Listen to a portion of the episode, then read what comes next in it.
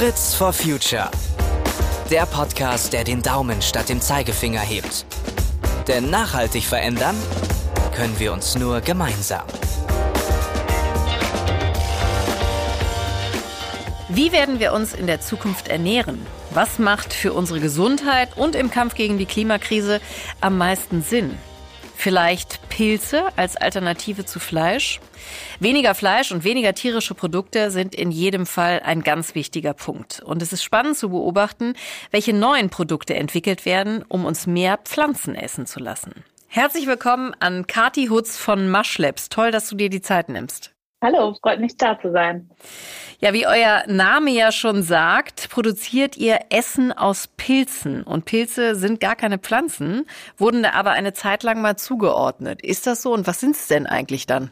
Genau, also Pilze fallen unter ein ganz eigenes biologisches Königreich sozusagen. Man differenziert ähm, in der Natur und in der Biologie zwischen Tieren, Pflanzen und Pilzen. Und dementsprechend haben die Pilze auch tatsächlich manches mit Pflanzen übereinstimmt, aber auch ganz vieles mit den Tieren und somit auch mit den Menschen und sind aber tatsächlich ganz, ganz eigenständig und ein eigenes, ja, ein eigenes Königreich eben. Was haben Pilze mit Menschen gemeinsam?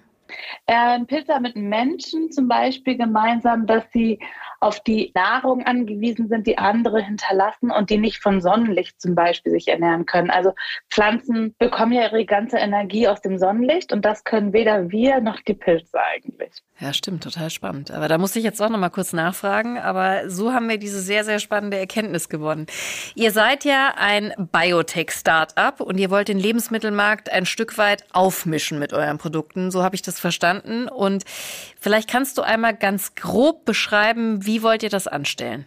Genau, also was wir bei Maschlabs eben machen, ist das, was in der Natur ganz von selbst funktioniert, dass es eine Kreislaufwirtschaft ist, dass alle Königreiche, eben genau diese drei Königreiche, sich gegenseitig bedingen, sich gegenseitig auch Nährstoffe geben und somit auch ja eigentlich keine Reste oder Abfallprodukte entstehen in der Natur. Diesen Kreislauf wollen wir eigentlich mit Maschlabs wieder schließen in der industriellen Herstellung. Also derzeit sehen wir, dass gerade massive Tierzucht betrieben wird, aber auch im pflanzlichen Bereich wir einen großen Fokus haben, aber diese Prozesse nicht ganz effizient ablaufen und wir sehr, sehr viel Abfall, Nebenströme haben, die eben noch nicht komplett verwertet werden oder in diesen Kreislauf wieder mit eingebunden werden. Und da das in der Natur mit Pilzen von ganz alleine abläuft, wollen wir das eigentlich nachbauen. Das heißt, wir benutzen die Nebenprodukte anderer Industrien, also der Lebensmittelindustrie und der Landwirtschaft. Und darauf kultivieren wir unsere Pilze und stellen damit wieder neue Lebensmittel her. Also genau das Gleiche, was in der Natur passiert. Wir arbeiten dabei ganz ausschließlich mit essbaren Speisepilzen und züchten diese eben in Fermentationsprozessen, so wie man den Bierbrauprozess zum Beispiel kennt, das ist sehr vergleichbar, und züchten dieses Myzel, also nicht den Speisepilz, wie man ihn zum Beispiel aus dem Supermarkt kennt, sondern wir fokussieren uns ganz klar auf das, was normalerweise unterirdisch wächst, weil dort findet auch die Verwertung eben der Nährstoffe statt. Und der eigentliche Fruchtkörper entsteht relativ spät erst im Prozess. Das heißt, wir bedienen uns, wenn man das jetzt eine Analogie ziehen würde zu den Pflanzen, dann würden wir ähm, den ganzen Baum verwerten und nicht nur die Kirsche, die zum Beispiel an einem Kirschbaum wächst. Okay. Genau. Und mhm. daraus machen wir Lebensmittel diverser Art, fokussieren uns gerade aber ganz stark auf Fleischalternativen, weil so wie das Myzel auch schon natürlich unterirdisch wächst, bringt es sehr viele Vorteile mit, um Fleischalternativprodukte herzustellen. Okay, bevor wir darauf gleich eingehen, welche Vorteile das sind, einmal die Frage, warum ausgerechnet Pilze? Also wer hatte warum die Idee, es mit Pilzen zu machen? Ähm, genau, also die ursprüngliche Idee stammt eigentlich daher, dass Marvin, unser CEO und erster Gründer von Mushlabs, zuvor an der Darmgesundheit von Zuchtvieh gearbeitet hat. Und Pilze produzieren ganz natürlich eine hohe Anzahl an Mineralien, Nährstoffen, die sehr gut sind für die Darmgesundheit. Und dann war die Analogie auch ehrlich gesagt sehr naheliegend zu sagen, warum eigentlich Zuchttiere und warum nicht direkt für den Menschen gute und nachhaltige Produkte herzustellen und dann auch noch in einem sehr schnellen und effizienten Verfahren. Und damit haben wir dann gesagt, wir stellen etwas für den Menschen her und nicht fürs Vieh. Und da ist einfach ein Pilz ein wahnsinnig effizienter Organismus, den wir dafür einsetzen. Die Effizienz ist sicherlich schon mal ein Vorteil, aber lass uns noch mal auf weitere Vorteile zu sprechen kommen. Die liegen ja so ein bisschen im Gesamtsystem, was du vorhin schon beschrieben hast. Genau, also wir brauchen sehr, sehr wenig Platz insgesamt. Wir machen das Ganze in Fermentationsgefäßen eben. Wir brauchen dadurch sehr wenig Landnutzung. Der Prozess ist sehr ressourcenschonend, das heißt, wir brauchen kaum Wasser sehr wenig äh, Nährstoffe. Eben diese beziehen wir aus äh, Lebensmittelnebenströmen. Und dann kommt am Ende dabei etwas sehr, sehr Wohlschmeckendes heraus. Also wir haben sehr viel Umami zum Beispiel in, in dem Myzel. Ein Nährstoff oder einen Geschmack, den wir sonst eher von tierischen Produkten kennen oder aus der Fermentation eben. Und wir haben weiterhin viele eben Mineralien, Vitamine, wir haben ganzheitliches Protein, wir haben aber auch Ballaststoffe, die in unserer Ernährung, vor allem in der Darmgesundheit, mehr und mehr wichtig werden. Und somit eigentlich sehr ausgeglichenes Lebensmittel, was wir da herstellen, was vor allem auch noch gut schmeckt. Ich habe wahnsinnig viele Fragen im Kopf. Ich muss zusehen, dass ich die jetzt alle nacheinander mit dir durchgehe. Lass uns mal einmal darüber sprechen, wie muss ich mir das vorstellen? Ihr züchtet die ja selber, das habe ich richtig verstanden. Genau, wir züchten die selber.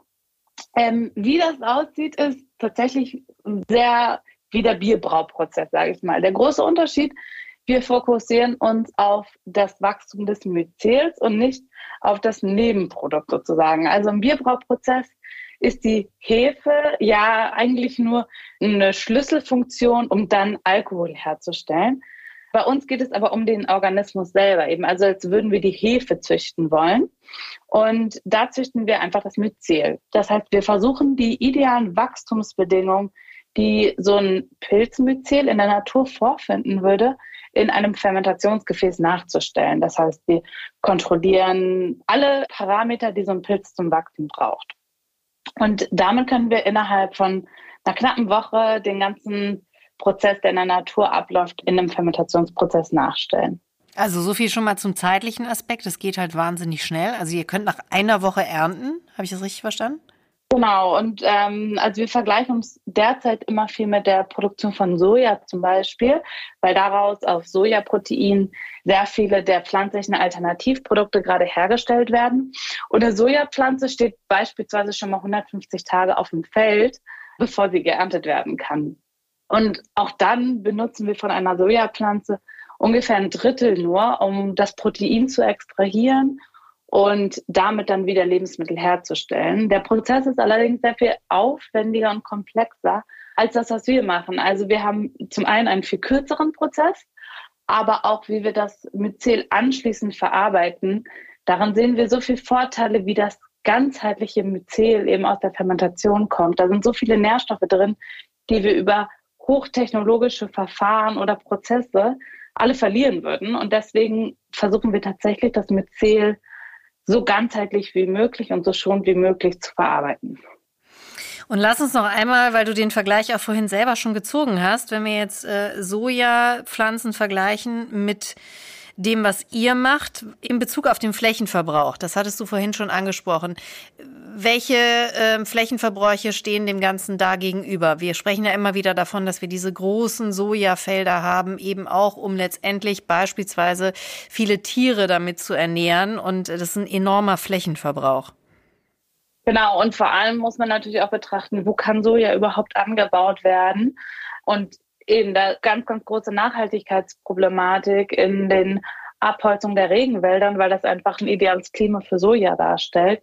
Und da sind wir mit der Fermentation zum Glück total unabhängig. Also dadurch, dass das alles in so einem vertikalen Prozess im Prinzip stattfindet, also in so einem Fermentationsgefäß, es ist eine flüssige Fermentation. Also der Prozess ist total leicht oder sehr, sehr überschaubar von der Fläche eben.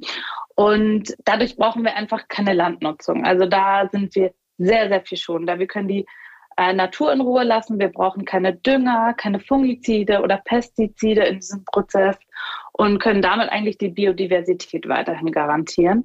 Und dadurch, dass das Ganze in einem geschlossenen System stattfindet, ähm, sind wir auch unabhängig von Wetter zum Beispiel oder äußeren Gegebenheiten. Also wir könnten theoretisch dort, wo die Abfälle oder die Nebenströme anfallen, könnten wir unseren Fermentationsprozess direkt daneben setzen und dort auch schon direkt produzieren.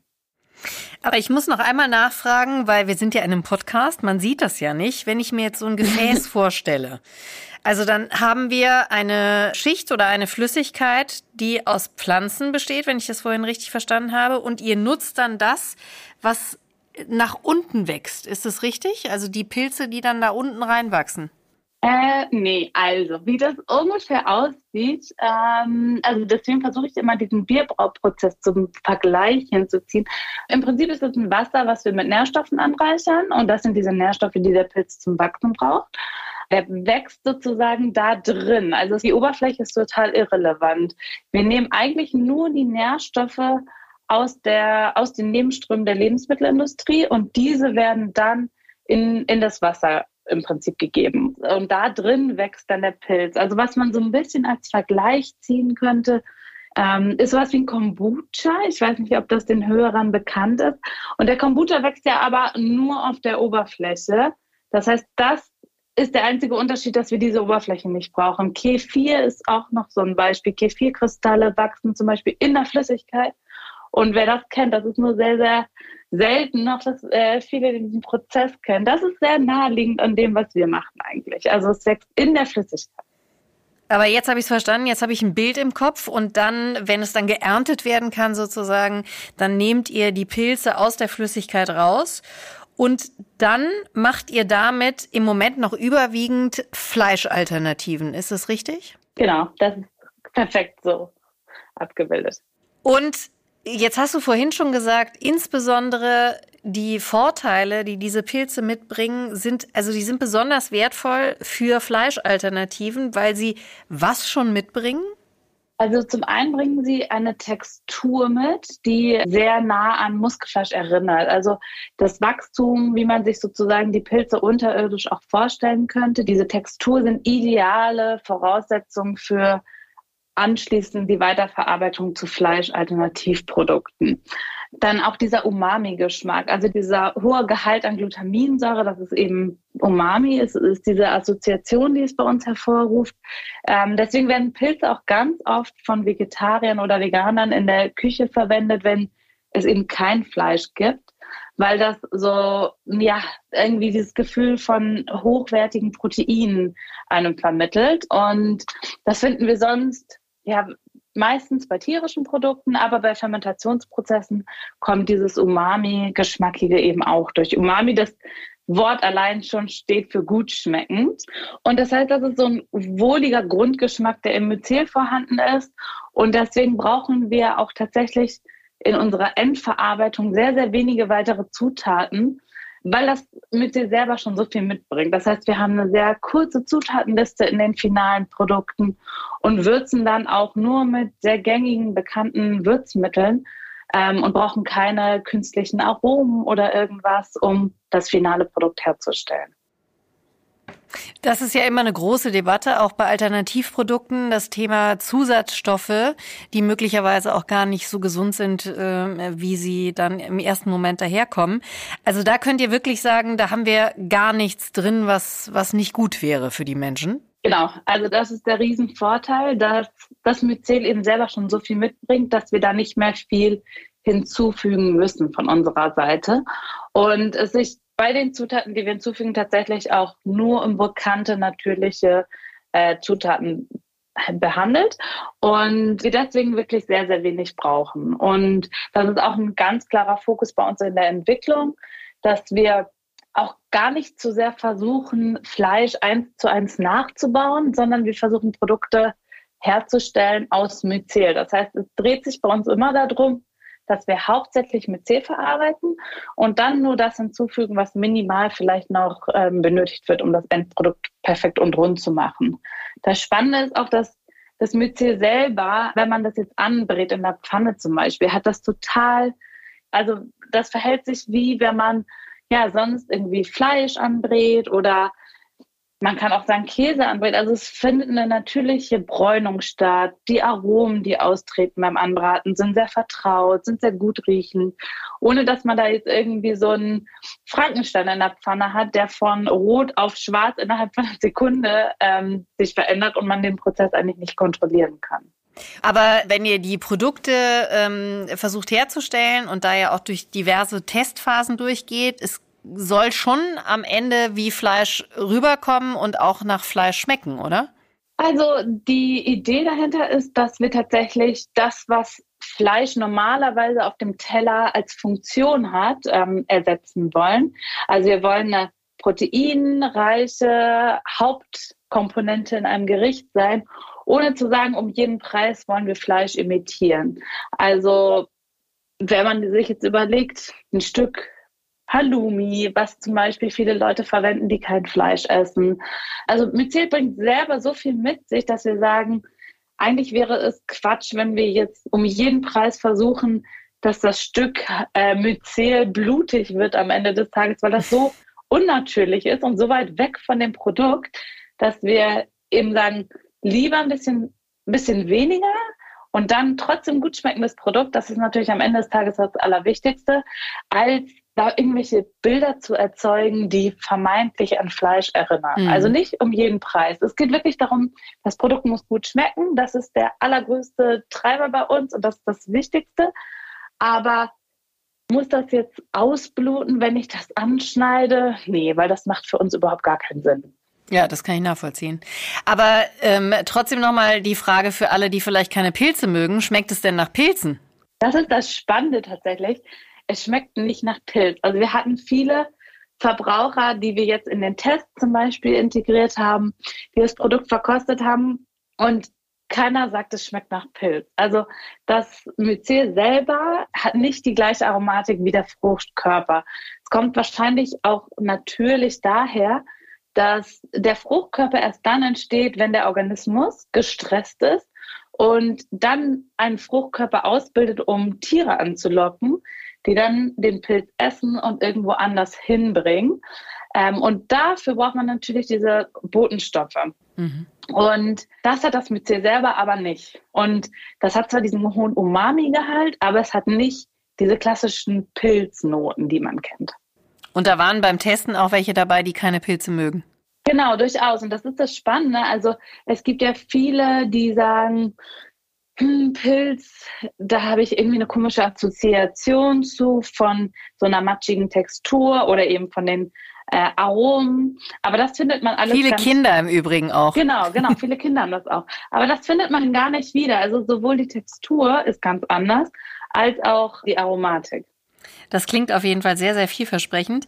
Ihr wurdet äh, spannenderweise für das äh, EIC Accelerator Programm der EU ausgewählt. Was ist das für ein Programm? Was steckt dahinter? Genau, das ist ein Programm, äh, die fördern eigentlich Innovation in Europa, also innovative Projekte, vor allem mit einem Fokus auch auf Nachhaltigkeit.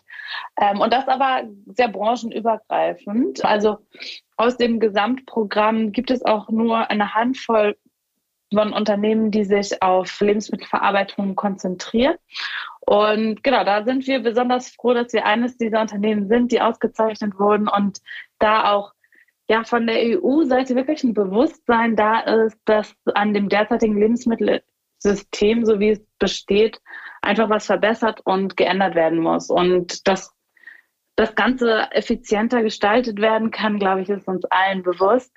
Und gerade jetzt äh, in Zeiten, wo wir Lieferketten-Schwierigkeiten haben und Engpässe merken und auch internationale ja, Abhängigkeiten so richtig wahrnehmen, ist sowas wie ein Fermentationsprozess, der sehr standortunabhängig ist, natürlich ein sehr, sehr attraktives Mittel. Und ja, da freuen wir uns natürlich sehr, dass wir ausgewählt wurden und Unterstützung bekommen, auch von der politischen Seite.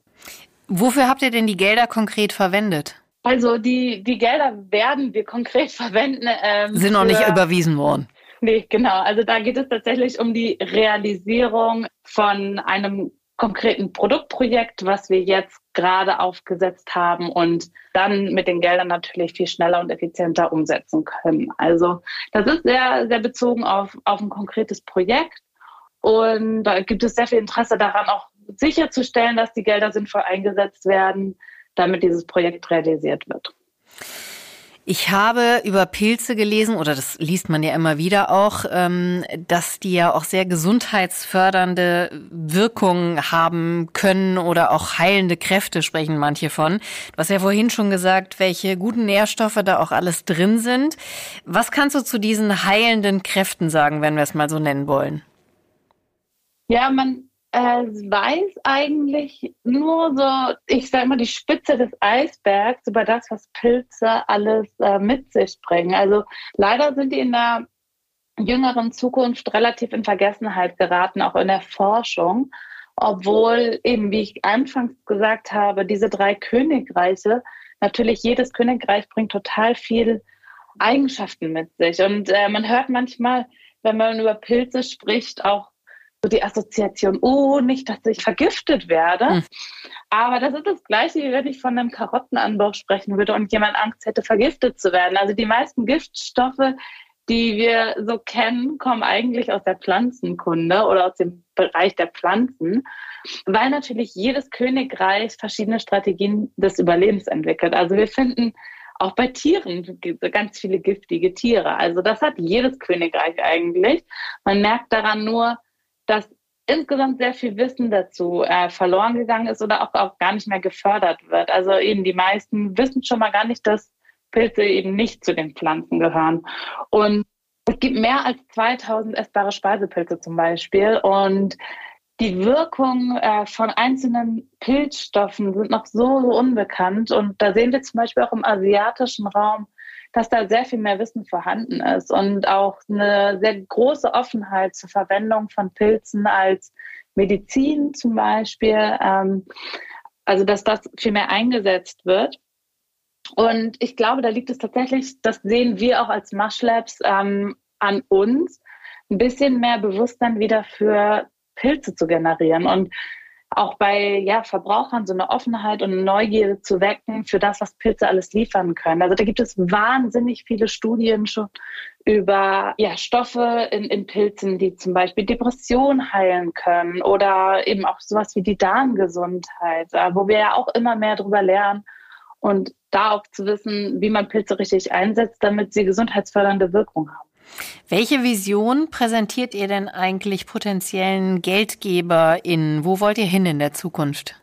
Ähm, also unser Ziel ist ganz klar zu sagen, wir wollen das Lebensmittelproduzierende System wieder nachhaltig gestalten. Und wir wollen wirklich dafür sorgen, dass Menschen Zugang zu gesunden und gut schmeckenden Produkten haben. Darin sehen wir die Vision bei Maschlabs und ja, arbeiten da auch mit einem sehr, sehr spannenden und diversen Team daran, das zu lösen. Und es geht nicht nur darum, einzelne Produkte kurzfristig für irgendeinen gewissen Markt herzustellen, sondern wirklich zu sagen, wo fallen Lebensströme an, was ist der perfekte Pilz, der diese verwertet und welches Produkt können wir daraus herstellen, was in die lokale Küche dann auch reinpasst. Also wir wollen jetzt kein Produkt herstellen, was wir dann überall auf der Welt vertreiben, sondern wirklich zu sagen, man entwickelt etwas für eine bestimmte Region und man passt sich auch dem Essverhalten und der Esskultur dort vor Ort an und versucht dort wirklich wieder das System zu schließen und zu reparieren. Würdet ihr denn aus eurer Sicht sagen, dass wir eigentlich zu viel über Insekten in der Zukunft sprechen, als jetzt beispielsweise über Pilze? Also wenn man das mal so in den direkten Vergleich setzt, das kommt ja häufiger auf das Thema, ne? dass man halt sagt, Proteine, wertvolle Proteine, egal ob dann jetzt als Mehl oder wie auch immer, ähm, werden wir in der Zukunft auch von Insekten brauchen. Ähm, spielen die Pilze da sozusagen eine ungerechtfertigterweise noch untergeordnete Rolle? Ähm, also ich glaube, man sieht im Insektenbereich sehr gut, also eben, das ist auch ein super effizienter Prozess, aber Insekten haben einfach bei ganz vielen Verbrauchern im Kopf noch so eine Barriere. Also Insekten sind für uns in der Regel bei den meisten Menschen negativ assoziiert. Und dadurch, dass das so fern von unserer Esskultur ist, haben wir da auch eine große Barriere und da hat der ganze Insektenmarkt auch tatsächlich, glaube ich, erfahren, wie dann der Realitätsbruch war, als das Produkt endlich auf dem Markt verfügbar war, dass da doch so eine Aversion bei den Verbrauchern ist. Und da sehen wir eigentlich bei Pilzen ein super spannendes Potenzial, weil doch viele Menschen Pilze kennen und da gibt es so eine Mischung an Assoziationen. Da gibt es sehr positive Assoziationen, zum Beispiel mit den Großeltern durch den Wald zu gehen als Kind und Pilze zu pflücken und irgendwie so auch ja so eine gewisse Faszination für dieses ganze Mysterium Pilz. Also das ist nicht so automatisch negativ assoziiert. Da sehen wir auf jeden Fall ganz viel Potenzial. Wir sind eben noch so so am Anfang von diesem Königreich und wie ich kurz erwähnt habe, wir haben 2000 verschiedene essbare Speisepilze. Also da ist so viel Potenzial. Die kommen alle mit anderen Aromen, alle mit einer anderen Textur, wo wir wirklich sehen, da können wir einen riesen Beitrag leisten, um, ja, um nachhaltiger und gesünder zu essen. Und es ist natürlich auch, weil es pflanzlich ist, für Vegetarier geeignet, was Insekten jetzt eben natürlich nicht sind. Ne? Ähm, gibt es denn eure Produkte eigentlich schon irgendwo zu kaufen? Irgendwas, an dem ihr geforscht habt? Oder ist es bislang wirklich ausschließlich in eurem Lab? Genau, bisher gibt es noch nichts zu kaufen. Ähm, das liegt daran, dass wir auch da im engen Zusammenhang mit der EU stehen, ähm, weil die natürlich auch sehr stark kontrolliert, wer darf die Produkte in Europa verkaufen und äh, wir da eben eine Zulassung von der EU brauchen, um sicherzustellen, dass unsere Produkte gut für den Verbraucher sind. Da sind wir schon sehr, sehr überzeugt von und das wissen wir auch. Wir haben auch schon alle Daten dazu geliefert. Ähm, dennoch prüft die EU gerade unseren Eintritt in den Markt. Okay, das heißt, das können wir aber natürlich alles recherchieren bzw. verfolgen bei euch auf der Homepage und können da natürlich gucken, wie sich das weiterentwickelt und wann man endlich auch was probieren kann. Das verlinken wir natürlich in den Show Notes. Genau, auf unserer Website kann man sich tatsächlich auch anmelden für schon Vorverkostungstermine ähm, oder Events, die wir veranstalten. Das heißt, da gibt es immer, immer die Option, dass man unsere Produkte schon mal vorab bevor sie auf den Markt kommen, ähm, verkosten kann. Das klingt spannend. Ich glaube, da gehen jetzt ein paar Einmel äh, Anmeldungen ein. Eilmeldungen rein. ich danke dir ganz, ganz herzlich für dieses wirklich spannende Gespräch und diesen Ausflug in die Biotech-Szene. Und ähm, ja, wir sind sehr gespannt, was sich da entwickelt. Also vielen herzlichen Dank an dich und viel Erfolg weiterhin. Dankeschön für die Einladung. Und wenn euch diese Folge Appetit auf mehr gemacht hat, dann schaut gerne mal in die lange Liste weiterer Folgen von Fritz for Future rein. Entweder auf henkel.de slash podcast oder auf einer der bekannten Podcast-Plattformen. Bis zum nächsten Mal und macht's gut.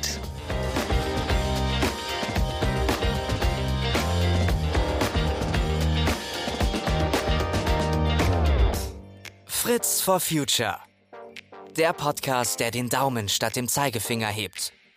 Denn nachhaltig verändern können wir uns nur gemeinsam.